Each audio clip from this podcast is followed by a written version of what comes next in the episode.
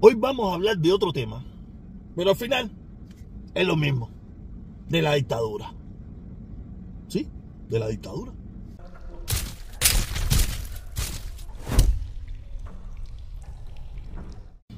Quiero pedirle disculpas a las personas que llevo dos días que no he podido hacer directo. Para ser sincero, no me he sentido bien, no he tenido el estado de ánimo para, para hacerlo. He salido, no, fíjate que no he hecho ni Uber, ni Lyft, no he hecho nada, he por mi casa, me he acostado en el sofá, me he puesto a ver la televisión y no me he movido.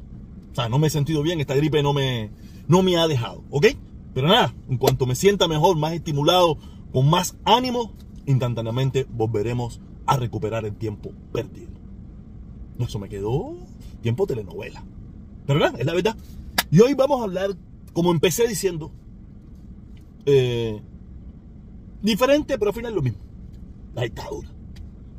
Hoy, como muchos saben, yo soy adicto, fanático a un programa de radio, ¿no? Y, y ellos están trayendo a una persona que a mí me cuadra un montón los jueves en, en el programa de 9 a 10 de la, a 10 de la mañana. Eh, un, un, señor aquí que es un escritor, un periodista, un literato, un, un, un loco. Pero un loco que habla lindo. Un, loco que habla lindo. Y que yo le debo mucho del conocimiento que tengo yo, o el poco conocimiento, digo mucho para mí, o poco para mucha gente, conocimiento que yo tengo de mi país. Él se llama Gonzalo Esteban. No sé, no me sé el primer nombre. Yo lo conozco por Gonzalo Esteban, un hombre, un señor fenomenal. Y, y hoy habló estaba hablando de José Martí. Un José Martí que yo vine a conocer realmente, a conocer a José Martí, lo vine a conocer aquí en Estados Unidos. Yo en Cuba conocí a un José Martí que vivía en la calle Paula, que a los 16 años fue deportado a España por, porque eh, raspó, habló, no sé bien, eh, con España. Un Martí que era el actor intelectual de, Mon, del asalto al cuartel Moncada. Un Martí que yo rechazaba, un Martí que yo no, pinga él, come pinga este de Martí, ¿me entiendes? Porque lo asociaba, lo asociaba de una forma indirecta o directamente a ese gobierno que yo despreciaba, que yo siempre desprecié, ¿me entiendes? Y yo no, no lo valoraba, lo, lo tenía en algo, no te puedo explicar cuál era el, en dónde estaba Martí para mí cuando yo vivía en Cuba. Tú sabes, pero para serte sincero, no lo veía en un lugar muy cercano. Lo veía como algo ahí, un, un viejo cabo, no sé qué, un tipo que es ginebrista. Algo, no sé, no te puedo. Pero todo eso cambió al tiempo de llegar yo a Estados Unidos e interesarme por la radio, por programas interesantes, ¿no? Y este señor González Esteban, que estuvo hoy en este programa, eh, me empezó a hablar de una Cuba que yo desconocía de unos héroes cubanos que yo desconocía, de una literatura, de una poesía, de una música, de unos escritores que yo desconocía, que la dictadura se encargó de desaparecer, o por lo menos de no mencionar mucho, y no hablar de su obra y de su literatura, que fue la que nos hizo grande. La, si hoy nosotros podemos llamar cubano con tanto orgullo y todas esas cosas, no es por la mierda que hay hoy en día. La mierda que hay hoy en día no tiene paradigma en la humanidad. No hay nada que tú puedas decir, wow. La Cuba que mucha gente conoce, la Cuba que mucha gente añora, la Cuba que se vende en el mundo entero, es la Cuba antes del 59. La Cuba de hoy, nadie, a no ser un poco de locos como ñanguitas por ahí, un poco de tontos antiamericanos, un poco de gente que no sé dónde tiene metida la cabeza o sí sabemos dónde tiene metida la cabeza, la tiene en el bolsillo, en su dinero, porque no conozco comunista pobre. Los grandes comunistas, ninguno es pobre, todos son ricos. Ellos proclaman algo para los pobres, pero ellos no siendo pobres. Pero ese no es el punto. El punto es que cuando tú hablas de Cuba o buscas de Cuba, cuando yo estuve en Colombia, no me yo el restaurante que yo conocí se llamaba Habana 1940. El otro que yo fui en Colombia se llamaba o se llama Café Habana. Y cuando tú entras, todo es alegórico. Benimoré, la Sonora Matancera, eh, Celia Cruz. No tiene nada que ver con los músicos, no tiene nada que ver con los bambán, con la revés, con gente de zona. Esa Cuba no la conoce nadie.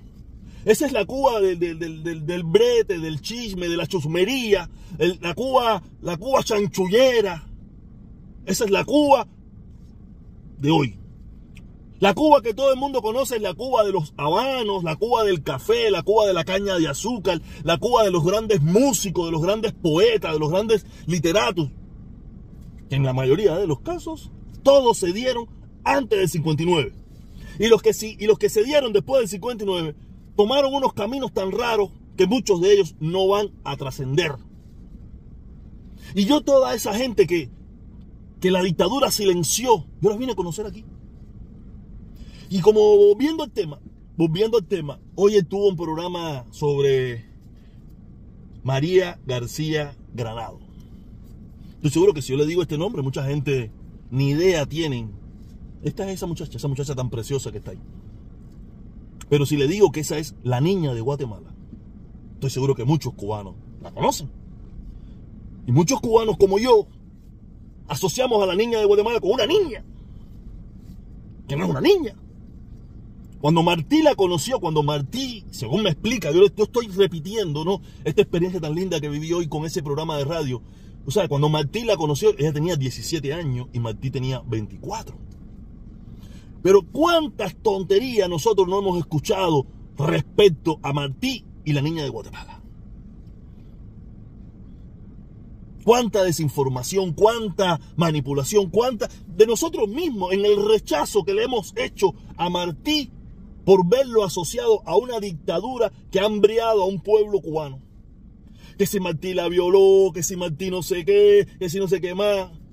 No, Martí era un joven de 24 años, según explican, y, y, la niña de Guatemala era una muchacha de 17 años. ¿Qué es lo que pasa? Que Martí escribe esa poesía 14 años después, siendo ya un adulto de treinta y tantos años, y nosotros, y la gente asocia que eso fue en ese preciso momento. No, no tiene nada que ver. Es una historia tan linda que, uno desconoce. Yo, de verdad, yo no hay programa de ese señor que él ve que yo no me pierdo, yo no me lo pierdo. Cuando estuvo en la radio, en Radio Mambí, cuando estaba en, en, Televisión Martí, cuando estaba en todos los programas, yo ese señor siempre, porque te explica las cosas de una forma tan, tan, tan, tan fácil de entender, tan fácil de entender y, de una claridad que, yo puedo transmitirle a ustedes esa energía, ¿no? Y haberme quedado con ese regocijo y haber aprendido algo, ¿no? Algo, algo. Yo soy de La Habana. Entonces, haber aprendido algo que yo desconocía. La niña de Guatemala para mí era una niñita, según, tú sabes, ya yo conocí un poquito del tema, ¿no? Pero que era una niña que fue Martí violó, que no sé qué, que si se murió de amor, que si no sé, que si un aborto. No tiene nada que ver eso. Martí jamás y nunca logró ni, ni tener relaciones con ella. Si acaso besarla según explica. Y se tuvo que ir de Guatemala por, por el gran amor que tenía por esa niña. Porque ya era José Martí comprometido con Carmen, Carmen Bazán, que era su, la que fue su esposa después. ¿Sabes? ¿Qué, qué cosa más linda, ¿no? Y, y, que nosotros tengamos tanto desconocimiento de nuestra historia, del apóstol nacional. ¿Qué sabemos de Martí? Que murió en Dos. ¿Sabes? La juventud cubana, mucha gente en Cuba, como salí de Cuba, que ignorante completamente. Y aquí, aquí vine a aprender de mi país. A saber verdaderamente qué fue lo que nos hizo grandes. La dictadura no nos ha hecho grandes. La dictadura lo que ha hecho es un desastre de nuestro país. Ha llevado eh, la chusomería a todo nivel, la pobreza a todo nivel, la, degradación social a todo nivel donde te encuentras un doctor, un médico, un ingeniero, qué hacer, qué vuelta, te encuentras, no hay... Y una sociedad sin valores. No es que yo tenga muchos valores que digamos, ni le exijo valor a nadie, pero una sociedad que, que te lleva hasta la mínima expresión a toda la sociedad. Es lo que pasa en Cuba. Es lo que pasa en Cuba. Qué lamentable nuestra historia, ¿eh? que desconozcamos hasta nuestra propia historia, que desconozcamos y la desconocemos con toda, lo hicieron con toda la intención del mundo. Con toda la intención del mundo lo hicieron. Esto, esto fue un plan, esto no fue casualidad, esto fue bien premeditado. Porque cuando tú le puedes quitar los valores a una sociedad, tú le puedes quitar hasta la libertad. Y a nosotros nos quitaron nuestros valores y la libertad.